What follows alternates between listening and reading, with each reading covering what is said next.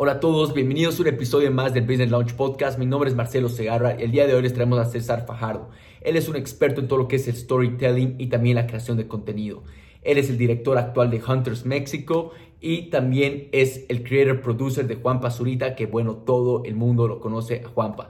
Espero que disfruten este episodio porque nos comparte acerca de los secretos de qué es el verdadero storytelling, de tener un storytelling de, de cómo comentar el propósito realmente de tu marca y también el objetivo de lo que es la creación de contenido, que es informar, educar, inspirar. Ya espero que puedan aplicar todo lo que él comparte y bueno, si están pensando en emprender o ya tienen una marca y están viendo cómo comunicar mejor todo su propósito, este es el podcast para ustedes. Entonces espero que disfruten de este episodio, quédense hasta el final y déjenos saber qué piensan en los comentarios si les gusta este estilo de podcast y bueno, realmente estoy seguro que van a encontrar todo el valor y espero que disfruten de este episodio.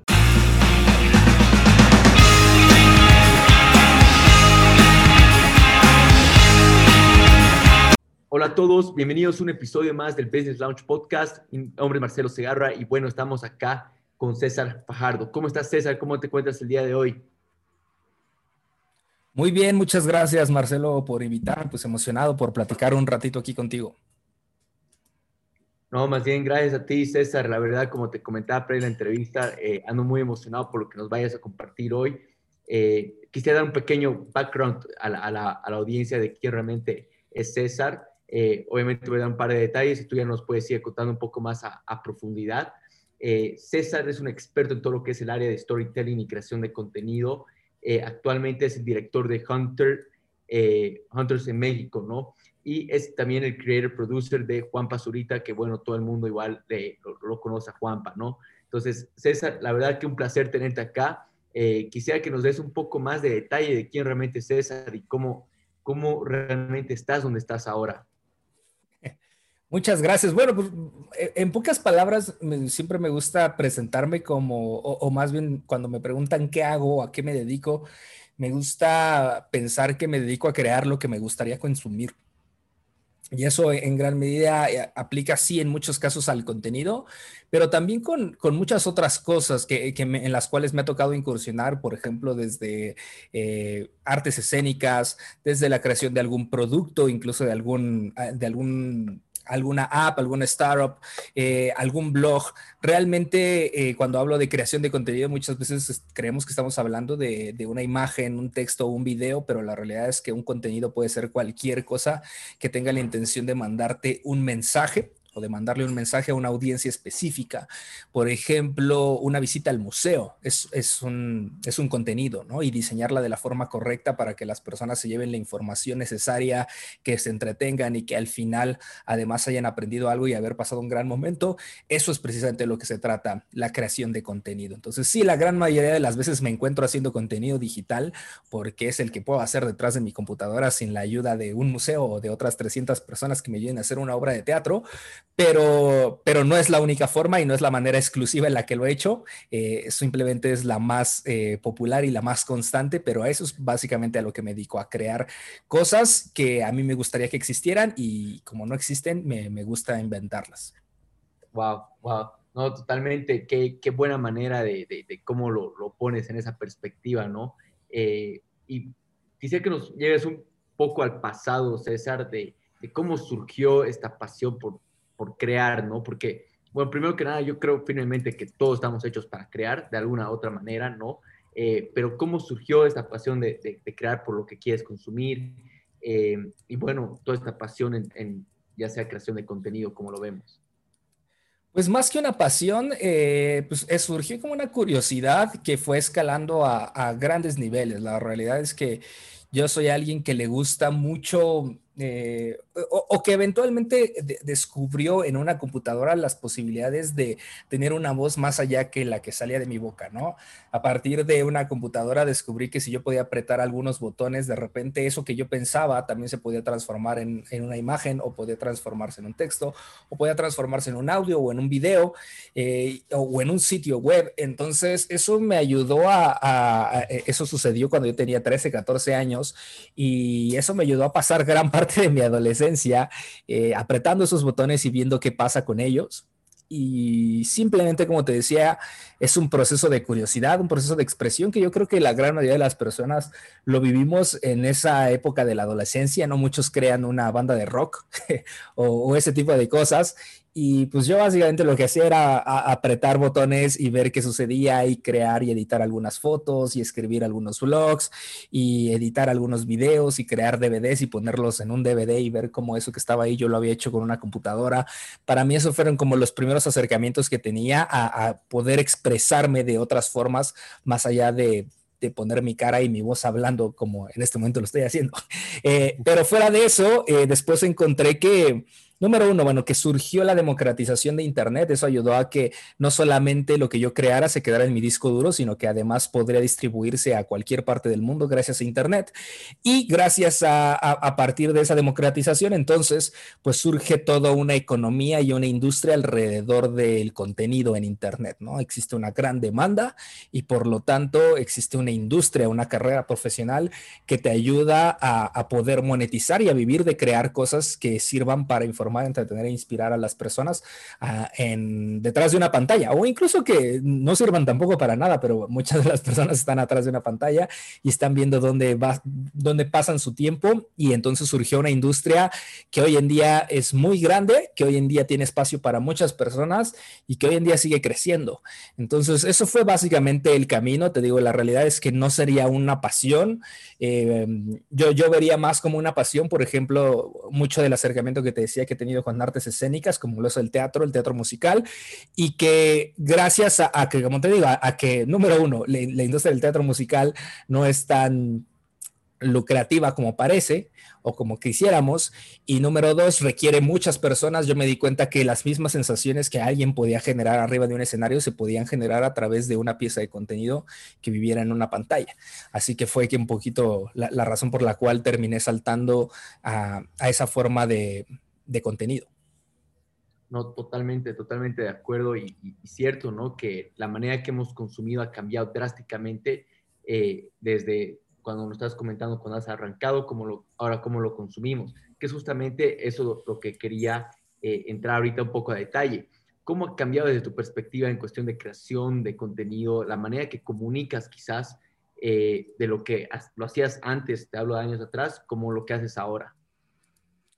Pues yo creo que la clave eh, o, el cambio más drástico, más allá de los formatos, es entender que hoy en día estás en una guerra por la atención y que esa guerra por la atención no solamente la estás peleando tú versus cualquier otro creador, no la estás peleando tú versus otro podcast, sino la estás peleando tú versus Netflix, versus Disney Plus, versus el cine, versus el Real Madrid Barcelona, versus cualquier cosa que pueda ser mucho más atractivo e interesante que lo que tú estás diciendo. Y creo que eso es de los grandes cambios que están sucediendo. Hoy en día todas las industrias están volcando hacia el contenido. Tú lo ves cuando de repente Apple deja de estar haciendo eh, solamente los dispositivos con los que creas y entonces ellos empiezan a crear sus propios contenidos, sus propias series, sus propias películas. Y eso es algo que vamos a estar viendo constantemente, que va a ir creciendo. Antes unas, las marcas tenían que recurrir o, el único contenido que hacían eran comerciales. Hoy en día, si Nike hiciera una serie en Netflix, sería, estaría en el top 10 todo el tiempo, ¿no? ¿Por qué? Porque Nike tiene a Cristiano Ronaldo, tiene a los mejores jugadores del mundo, a los mejores atletas tiene un storytelling increíble, tiene una marca detrás que lo respalda. Entonces, cuando tú estás creando una pieza, cuando nosotros estamos grabando este podcast, tenemos que estar conscientes que eh, la opción para escucharnos es es eso, ¿no? Dedicarnos 30, 40 minutos a escucharnos hablar a ti y a mí o dedicarle esos mismos 30 o 40 minutos a ver una serie con un budget espectacular que haya producido Netflix. Entonces creo que cualquier creador de contenido hoy en día tendrá que estar consciente de eso, no solamente para intimidarte, sino también para estar agradecido y ponerle atención a detalle a cada minuto que le estás quitando a algún espectador para escucharte o para ponerte atención. Por eso soy tan fiel creyente de que siempre el contenido debería de perseguir estos tres valores que te decía, informar entretener e inspirar, siempre los tres al mismo tiempo, porque creo que si solamente estás haciendo alguno de esos tres, eh, probablemente sea más interesante dar swipe y, ver otro tipo de cosas, pero creo que los contenidos que logran eh, perseguir esa intersección entre esos tres valores, contenidos que informen y además entretengan, o que entretengan, que además inspiren, o que inspiren y además informen, son superiores a la gran mayoría de los que están allá afuera. Fuera y si logras algún contenido o alguna pieza que tenga las tres cosas, entonces estás hablando de, de verdad un gran, gran, gran contenido que, que, si tiene los ojos correctos y la distribución correcta, puede ser, puede ser muy relevante fuera. No, totalmente. Mira, has tocado esos tres pilares que justo igual quería entrar un poco a detalle, pero acá quiero irte con una pregunta de, eh, nos hablas un poco de guerra, atención del contenido. Yo igual creo firmemente que ahorita se trata de, de la atención, ¿no? una atención en donde están los demás, donde están los ojos ahorita y, y, la realidad es como tú dices, están en diferentes plataformas, están siendo consumidos de diferente manera. Entonces, realmente, eh, poniéndonos acá en el lugar de un, de, un, de un, emprendedor, quizás de alguien que quiera arrancar, ¿cómo puede ellos meterse a esta guerra de, atención? Eh, y, tener quizás un par de fundamentos eh, clave para su contenido, ¿no? Bueno, creo que la clave para crear contenido siempre, no importa si eres una marca, si eres un youtuber, si eres lo que sea, creo que la, la, clave para empezar a crear contenido es tener algo que decir. Y curiosamente suena algo muy fácil, pero curiosamente hay muchas marcas que no tienen nada que decir. Curiosamente hay muchas marcas que lo único que tienen que decir es cómprame o compra este producto porque es barato, porque es el mejor, porque es tal. Y siempre he creído que mi, mi definición muy personal del contenido es información, ideas y mensajes empaquetados en formatos de consumo para impactar a una audiencia. Y creo que esas primeras tres cosas son difíciles de encontrar, ¿no? Información, ideas y mensajes. Muy pocas personas lo, las pueden tener. Y creo que esa es la clave primordial para hacer un contenido que sea relevante. Si tú no estás dejándole algo a la audiencia, si tú no le estás dejando un mensaje, si tú no le estás dejando algo valioso, si no, tú no ejerciste una opinión que de alguna forma lo hiciera pensar, tal vez no necesariamente pensar como tú, pero al menos tan solo pensar, eh, probablemente solo le estás quitando el tiempo. ¿no? Solamente lo entretuviste o, hiciste algo divertido como lo haría un gato tocando el piano. Pero, ¿qué le estás aportando? Creo que esa es la clave principal. Si tú solamente estás creando por crear, porque es lo que está de moda, porque si no subes un post en Instagram, entonces crees que la gente no va a saber de ti, pues tal vez solamente estás manteniendo el, pues es este misconception de para qué sirve la, las redes sociales. Creo que lo ideal sería que tú estuvieras aportando y, y, transformando y teniendo, dejando algo sobre la mesa en el momento en el que tú decides postear algo. Y creo que por eso es importante tener claro que si no tienes algo que decir, ¿por qué alguien tendría que escucharte? Así que eso es lo primordial, tener algo que decir. Wow, sí, totalmente de acuerdo y justamente entras a, un, punto clave que de, de hecho eh, he estado muy metido últimamente, así que esto resuena bastante conmigo. Eh, tener algo que decir se viene mucho a, a, tu storytelling, ¿no? ¿Qué historia está detrás de tu marca? ¿Qué historia está detrás de, desde, igual vemos muchas marcas personales que están surgiendo igual últimamente. Eh, entonces, ¿cuál dirías tú que es la, la forma que, que, que arranca este storytelling? ¿Cómo eh, porque te digo, muchos emprendedores, no solamente emprendedores, pero marcas, no saben qué decir, no saben cómo empezar, no saben qué, qué valor están trayendo, como lo que mencionas. Entonces, ¿cómo ellos pueden darse un paso atrás y, y, y ver o qué cosas son fundamentales para todo esto, lo que es ese, su storytelling, ¿no? Creo que lo, importante es, bueno, son importantes dos cosas. La primera, aclarar que no siempre tienes que tener algo que decir y está bien, ¿sabes? O sea, no todas las empresas tienen que tener un un canal de YouTube con millones de suscriptores, ni un Instagram con miles de likes, eh, o hacer una serie con Netflix. No, no todo está diseñado para, para, que así sea, no tiene que ser siempre así. Hay empresas que solamente son un negocio y está perfecto, no tiene nada de malo. Eh, simplemente si tú quieres jugar el, el, juego y quieres entrar al mundo del contenido y al mundo de la guerra de la atención, entonces sí tienes que tener claro que pues decir cómprame no va a ser suficiente, que tienes que dejar algo sobre la mesa. Y a mí me gusta siempre hacer la diferenciación entre una empresa y una marca. Y básicamente esa diferenciación es que las empresas utilizan sus productos para vender y una marca utiliza sus valores para vender. Y los valores son precisamente eso que te decía que es la base del contenido, son mensajes y, e ideas y que simplemente tendrías que apoyarte en esos valores para entonces poder crear el contenido del cual tu marca cree. Todas las marcas deberían de ser héroes de una historia porque están solucionando un problema. Entonces, ¿Cómo, ¿Cómo, surge el storytelling? Bueno, entender cuál es el problema que soluciona tu marca y entender cuál es el rol que juega tu marca en salvar ese, e, ese problema, cuál es, por qué es el héroe o porque es, sí, porque es el héroe de esa historia, y entender cómo es toda esa historia, entonces, cómo la construyes, ¿no? ¿Qué está impidiendo que tu marca logre su objetivo? ¿Quién es el antagonista? ¿Quién es el villano de la historia de tu marca? ¿Cómo está representado? Eh, cualquiera que sea una empresa te diría, ah, pues el villano de mi marca es mi competencia. Y no, porque entonces tú estás en el negocio de hacer dinero y ese es otro tema. Por eso te digo, entonces tú solamente eres una empresa. Pero si el, el, el villano de tu empresa, por ejemplo, es la soberbia, en mucho tiempo en Platzi eso lo hacíamos, En Platzi, por ejemplo, como una, em, una startup de educación, como una escuela de educación online, pues cualquiera podría creer que la competencia o el antagonista de, de Platzi por ser educación, pues es la ignorancia, pero nos dimos cuenta que ese es probablemente el antagonista de la historia de cualquier universidad o cualquier plataforma de educación online.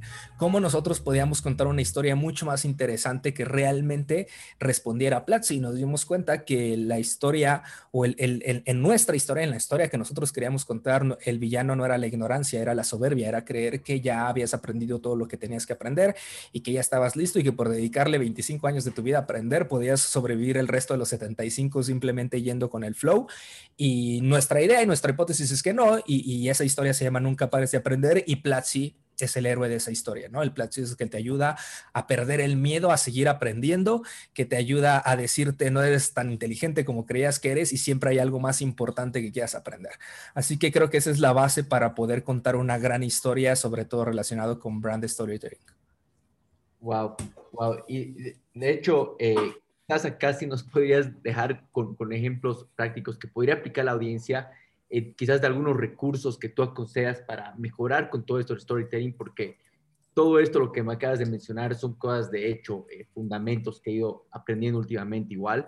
Así que no sé qué recursos tú recomendarías a, la audiencia que puedan este, usar para mejorar su, storytelling. Pues es, es, básicamente eso, es tratar de entender eh, de, de, qué historia es héroe tu marca. Creo que esa es la base, ¿no? Entender eh, de, qué, de cuál es la historia y tratarte, digo, parece muy, muy de, de, este, de ejercicio escolar, pero pues literal eso es, trata de entender, esta es mi marca, esto es lo que cree, este es el antagonista de mi marca, este es lo que impide que, que mi marca logre su objetivo y cuáles son las herramientas que yo puedo otorgar o cuáles son las herramientas que tiene mi marca para vencer ese antagonista. Y creo que esa es la base de, de poder contar cualquier historia. Eh, por ejemplo, y, hay, hay, muchos ejemplos, ¿no? Tú piensas en, en, los que siempre se hablan, ¿no? Por ejemplo, Nike, ¿no? Pues Nike es muy evidente que, que su enemigo, el antagonista de su historia, es, es, la desidia, es el decir mañana empiezo y por eso su, su tagline es just do it. Es como de deja de, de creer que va a pasar después, solamente hazlo y ya. Eh, y a partir de ahí se pueden contar muchas historias, porque hay mucha gente que sufre de la desidia, ¿no? Hay mucha gente que sufre de la soberbia.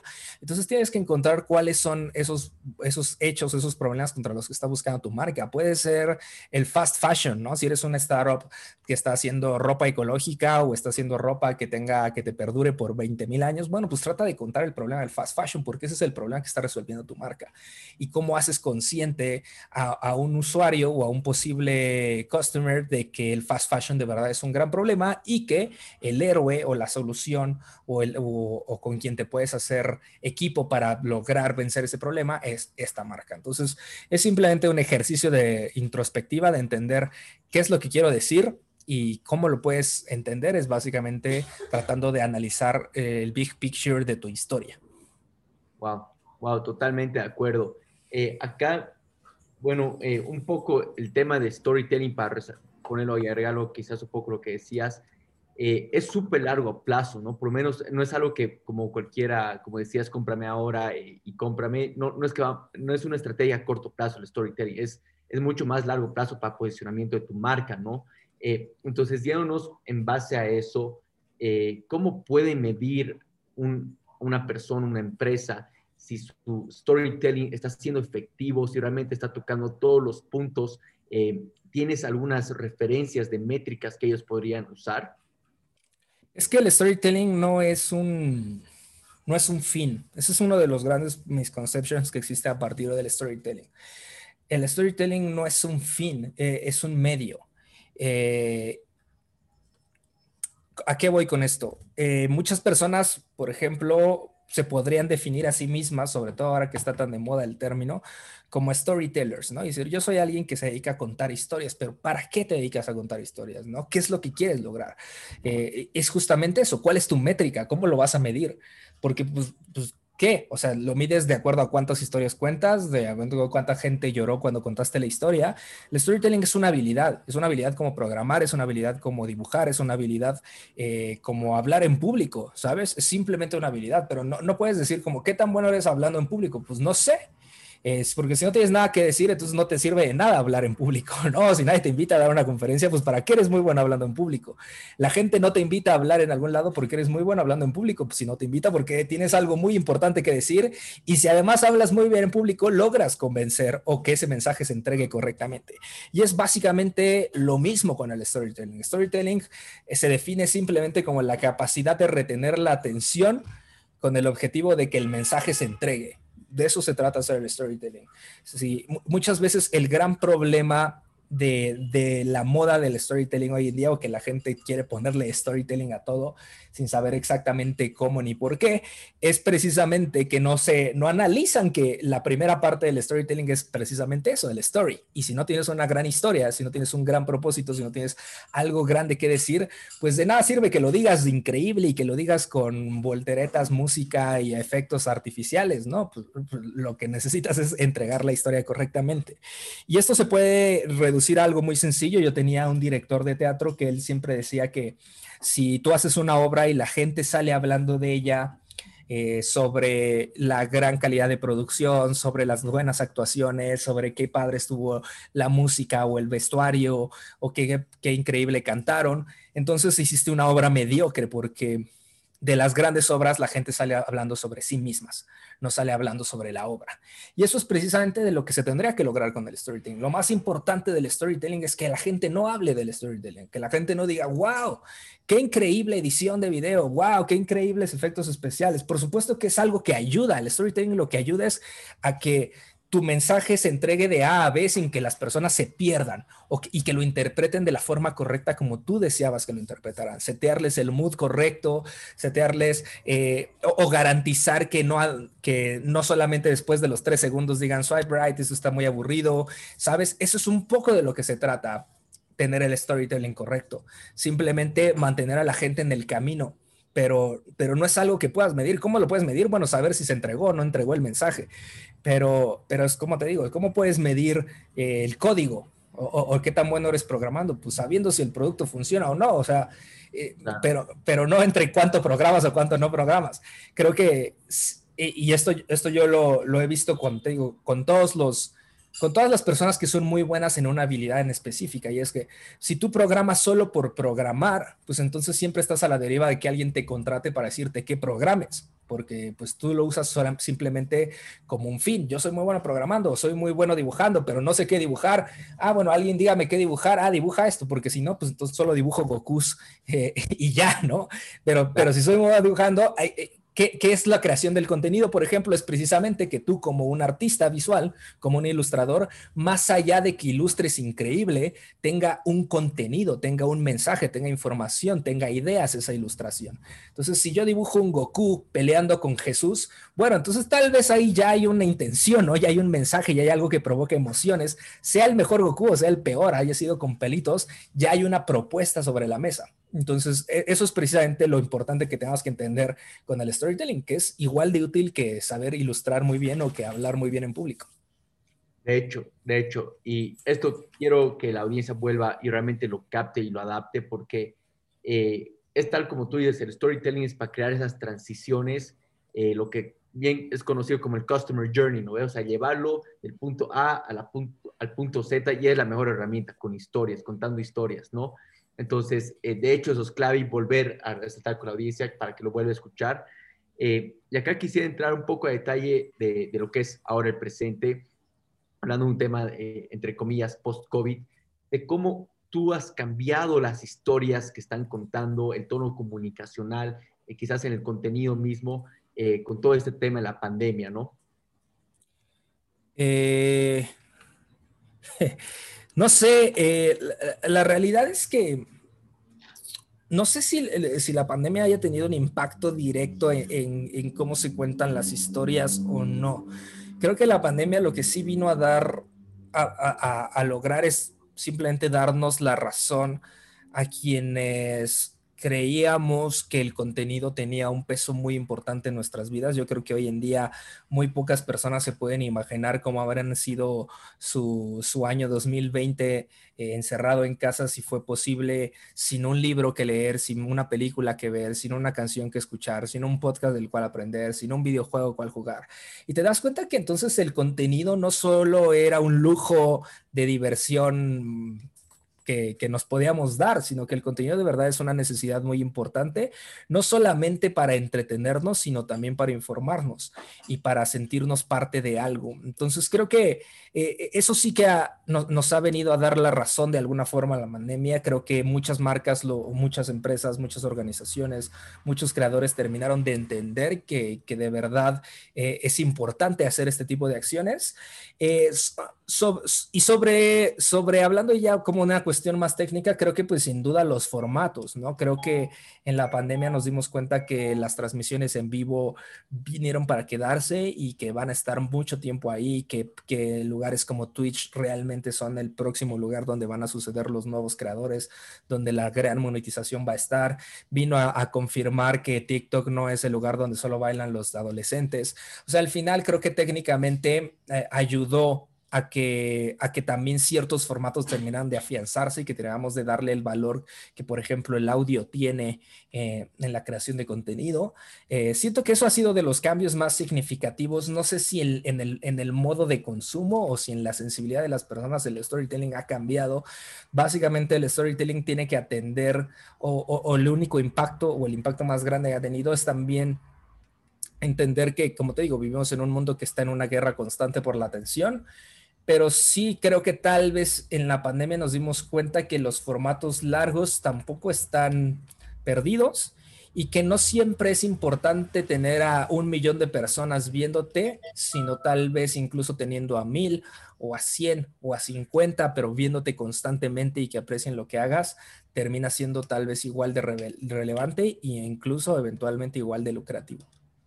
No, totalmente. Y acá resaltamos con la audiencia, porque de hecho eh, tanto yo eh, en mis clientes ha sido una manera de, poderles hacerle entender que no todo era publicar este eh, contenido de cómprame ahora, promociones y eso, ¿no? Sino realmente que sus audiencias, sus públicos buscan contenido de valor, como lo que nos estás mencionando, contenido que les agregue, contenido de calidad, calidad ¿no? Entonces, de hecho, eso es un punto súper importante lo que acabas de mencionar.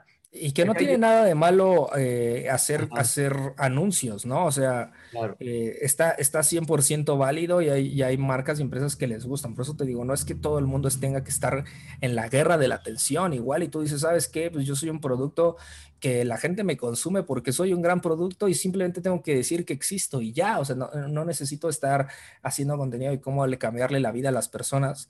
Está perfecto, simplemente sí dejar claro que, que lo, que el que, los anuncios no son contenido, los anuncios son anuncios y muchas veces gracias a los anuncios es que el contenido existe porque en muchos casos ellos son los que lo financian con la publicidad, pero, pero que no tiene nada de malo tampoco. Claro, claro, totalmente, totalmente. Ahora, llévanos acá, César, eh, quizás de una manera este, personal, ¿cuál dirías tú que han sido tus lecciones más grandes eh, durante este COVID? Quizás si nos puedes mencionar eh, una a tres lecciones que, que puedas compartir con la audiencia. Eh, bueno, bueno, en parte son algunas de las que acabo de decir, pero si pensar en, cuáles son las lecciones, digo, desde un punto mucho más personal, es que el, mundo, el mundo real eh, no está perdido, ¿no? Creo que eh, por mucho tiempo romantizamos y ¿cómo decirlo? Sí, por mucho tiempo romantizamos el mundo digital y lo queríamos y creíamos que este era el, futuro y creo que estamos en lo correcto, pero tampoco tengamos que elegir entre uno y otro, al menos no de momento. Y creo que el mundo, el mundo real, el poder salir, el poder interactuar con personas de verdad, eh, hasta el punto en el que lo perdimos, realmente creo que en muchos casos lo terminamos valorando. y, y siento que es importante siento que fue, fue importante que sucediera para realmente cambiar la perspectiva de que el mundo digital, por más padre y por más increíble y por más grande que esté creciendo, eh, todavía no logra suplir las mismas experiencias que podemos vivir en el mundo offline. Tal vez eventualmente lo logre, pero al menos todavía no. Entonces creo que eso es importante ha sido como de las lecciones más, más grandes que me llevo, porque siempre fui alguien que pasó mucho o, decidió pasar o prefirió pasar mucho tiempo atrás de la computadora cuando era posible pasarlo atrás de muchas otras cosas. Eh, y, en este caso, pues tal vez, no me arrepiento, pero, pero hoy que lo pienso y digo, ojalá, ojalá pueda volver a tener la posibilidad de ir a un festival con 5.000 personas alrededor y disfrutarlo de la misma manera. Eh, así que creo que eso es importante. Una segunda lección, te digo, yo creo que eh, recalcar la idea de que el contenido no es un lujo en nuestras vidas. Creo que e-, eso es una de las otras grandes lecciones que nos terminamos llevando, que ver una película no solamente es algo donde podemos perder el tiempo, sino que es algo que tal vez ha sido igual de, relevante que, que cualquiera de nuestras otras necesidades básicas. Y también tener claro que eh, a partir de la crisis surgen muchas oportunidades si tienes el privilegio suficiente de poder tener una conexión a Internet. Y creo que muchas personas encontraron en, esta, en este año, en este 2020, esta pandemia, pues tal vez sí el tiempo, pero sobre todo se quitaron mucho la pena de intentar eh, crear y tener una voz allá afuera eh, y, me da mucho gusto, me da mucho gusto porque es algo que yo constantemente he empujado, que todos tenemos las posibilidades si tenemos una idea, una conexión a Internet y una computadora y simplemente creo que el siguiente paso es tratar de que de verdad todos tengan esas tres cosas, ¿no? Para que de verdad todos tengamos la posibilidad de crear. Eh, de momento creo que estamos distantes, ¿no? Hay mucha gente que, que apenas si puede tener agua como para que estemos pensando si va a tener internet y una computadora, pero ojalá en un futuro se logre y creo que hoy, eh, en esta pandemia muchos entendimos que estas pantallas no sirven solamente para consumir, sino también para crear. Totalmente. Eh, mira, esas lecciones que, que, nos estás compartiendo, César, creo que resuena no solamente bastante conmigo, pero sino bastante con la, con la audiencia.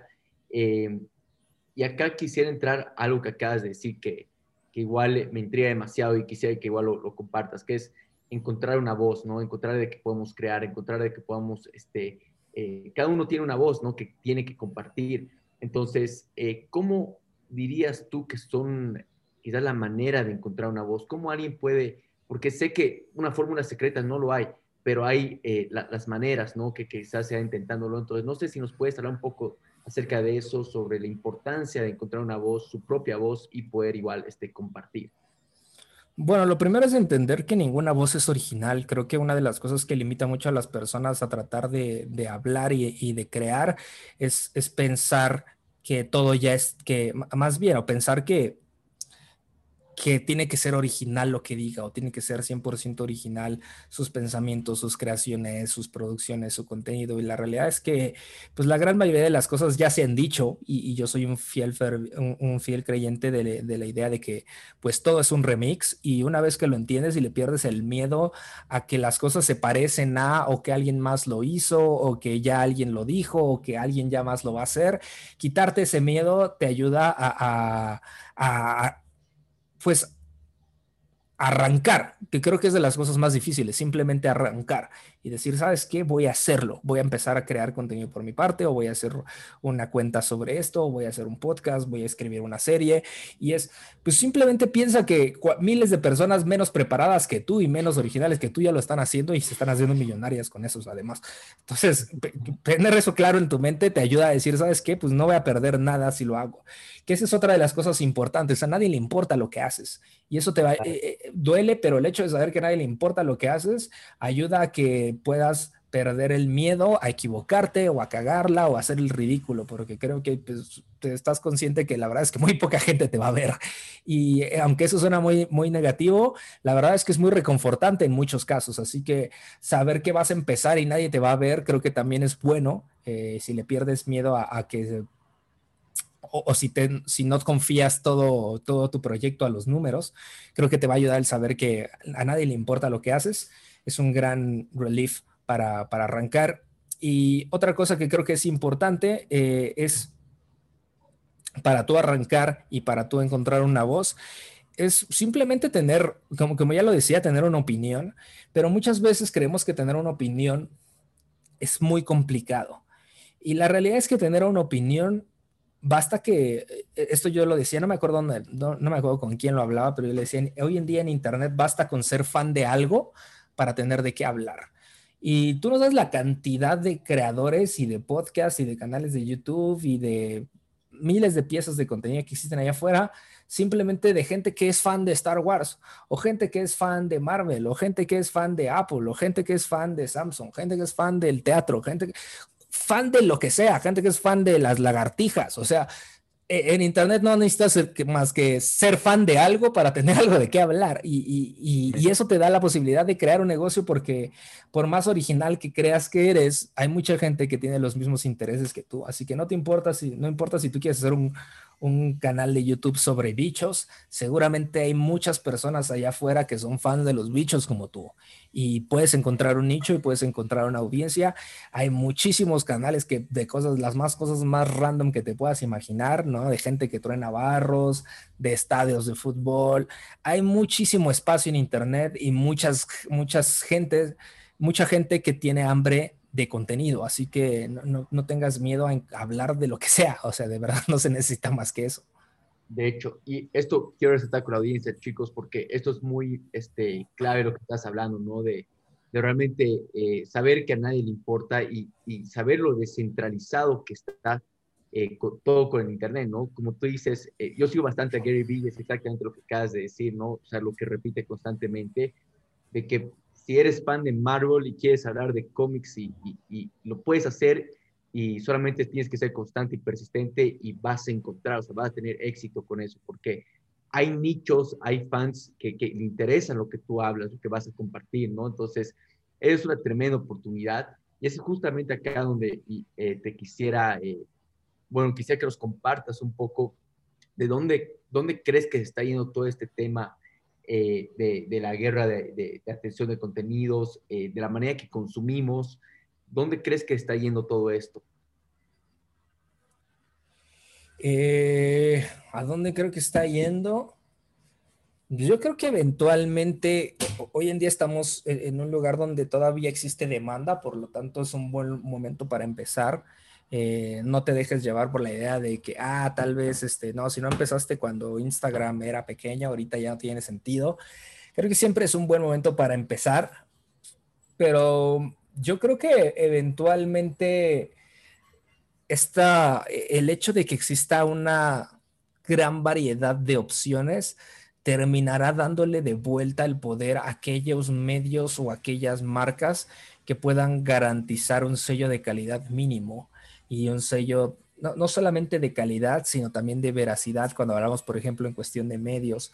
Eh, creo que eh, eventualmente, sobre, sobre todo hablando, por ejemplo, en, la industria de los medios, donde cualquiera con un fanpage podía generar la misma cantidad de views y, shares e incluso más que CNN, por ejemplo, eh, hizo que pues entonces surgieran todo el negocio del clickbait y de las fake news y, y, demás cosas que han terminado perjudicando bastante cómo funciona Internet. Así que creo que eventualmente y no sé si desgraciadamente, pero eventualmente el, poder va a regresar al menos a estas grandes corporaciones que puedan certificar o puedan garantizar cierto, cierto nivel de calidad a algunos algunos productos. Y siento que esas marcas, estos grandes creadores de contenido, eh, bueno, grandes productoras de contenido, como lo es Turner, como lo es Warner, como lo es Disney, como lo es Netflix, eh, eventualmente empezarán a, entonces a adquirir a, aquellos creadores o aquellas grandes plataformas que se destaquen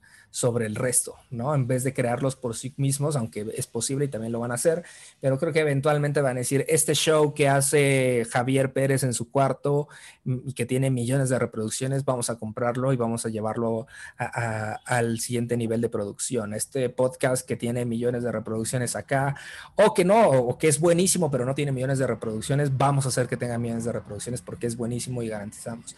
Entonces siento que que eso puede que pase eventualmente, ¿no? Y, ¿no? te digo no solamente porque el mercado lo va a empujar, sino es por el propio consumidor. Creo que eventualmente va a querer tener certeza de eso. Y eso, y número dos, que pues es, es precisamente el consumidor va a terminar pagando por el contenido. Creo que eso es algo que sí o sí va a pasar.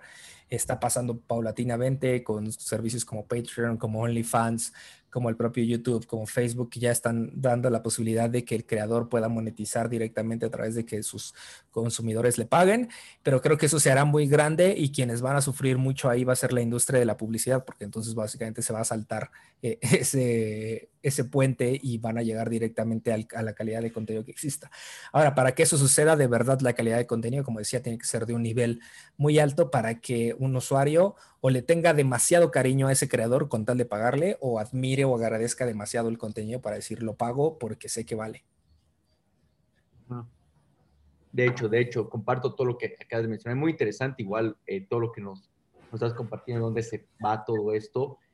Eh, y acá, bueno, surge mi pregunta porque como lo, lo, estás mencionando es mucho como viendo que la historia se repite, ¿no? ¿Tú crees mucho que la historia se repite en cuestión de los medios, en cuestión de, la manera que consumimos contenido, vamos saltando de plataforma. ¿Cómo lo ves?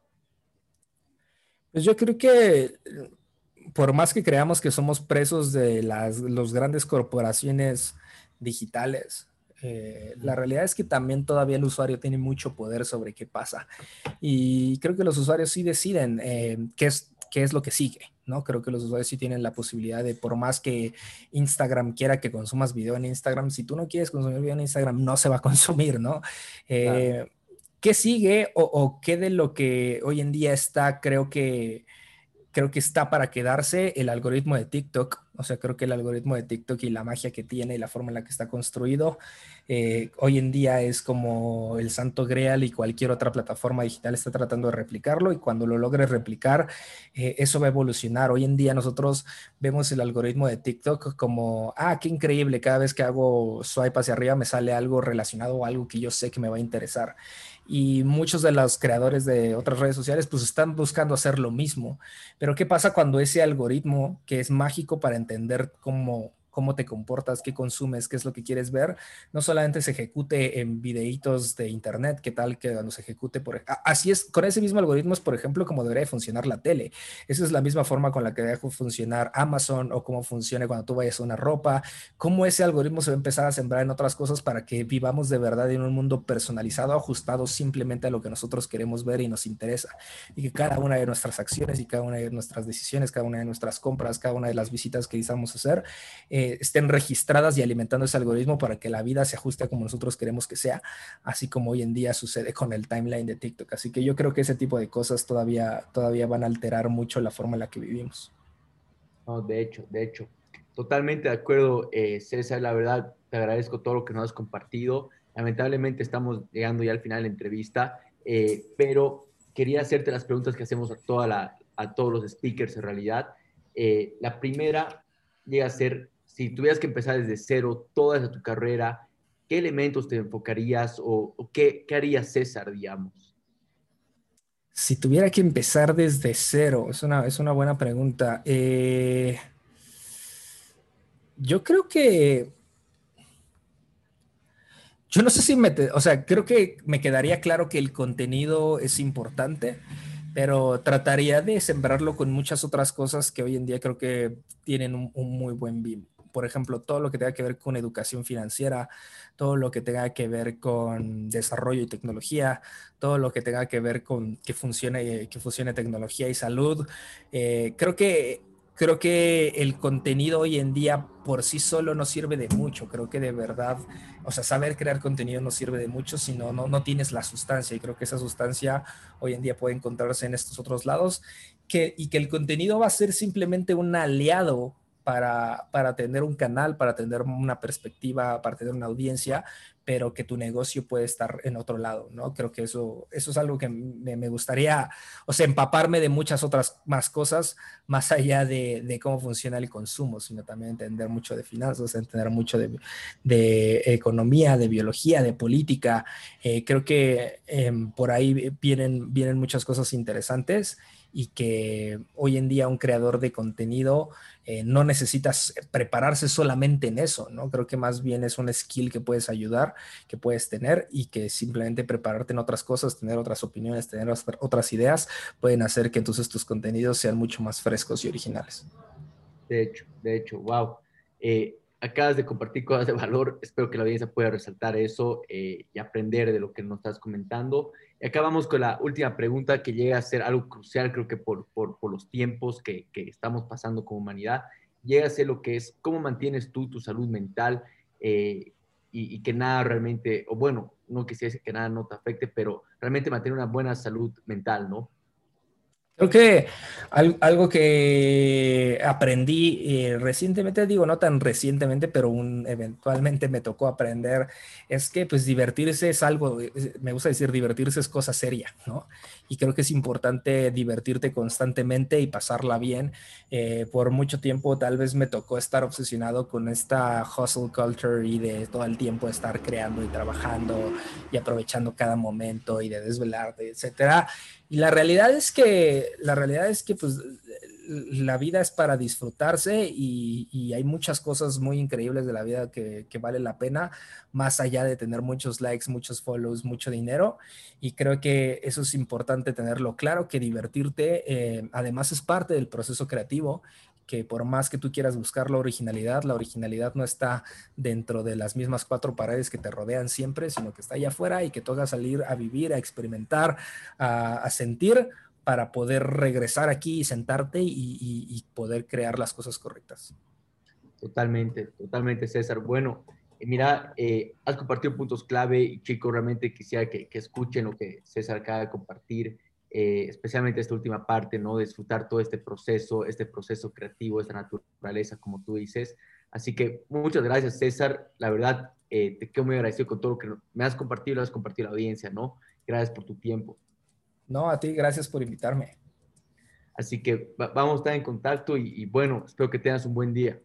Igualmente, Marcelo, que estés muy bien. Muchas gracias. Y pues decirle a la gente que si tiene ganas de eh, seguir aprendiendo o, tiene más curiosidad de conocer sobre la creación del contenido, sobre storytelling, pues pueden seguirme en mis redes sociales como César Fajardo en Instagram o Fajardo César en Twitter y que tengo eh, cerca de seis cursos en Platzi y que los pueden encontrar simplemente entrando a platzi.com y escribir César Fajardo en el buscador.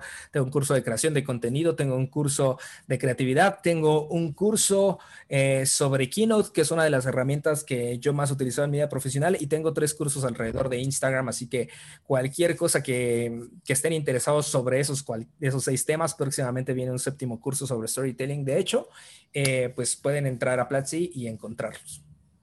Wow, wow, increíble. Vamos a dejar los links tanto en, los comentarios, eh, en, el, en, el, caption de YouTube, también en el de podcast, ¿ya? Así que muchas gracias, César. Vamos a estar en contacto. A ti, que estés muy bien, Marcelo. Hasta luego. Bye.